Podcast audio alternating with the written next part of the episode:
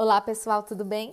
Eu sou a Mônica Lima e a aula cast de hoje será sobre como posso desenvolver, potencializar ou acelerar o processo de desenvolvimento de uma competência comportamental.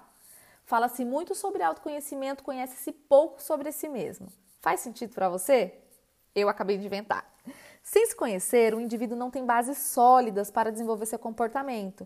E esse processo de desenvolver comportamento e conhecer a si mesmo, ele é muito singular. Ele varia de pessoa para pessoa. E aí a minha sugestão, vai tentando até encontrar um arsenal que te traga respostas, resultados, insights, descobertas, atitudes que, com certeza, a mudança para se chegar a um novo comportamento ela vem.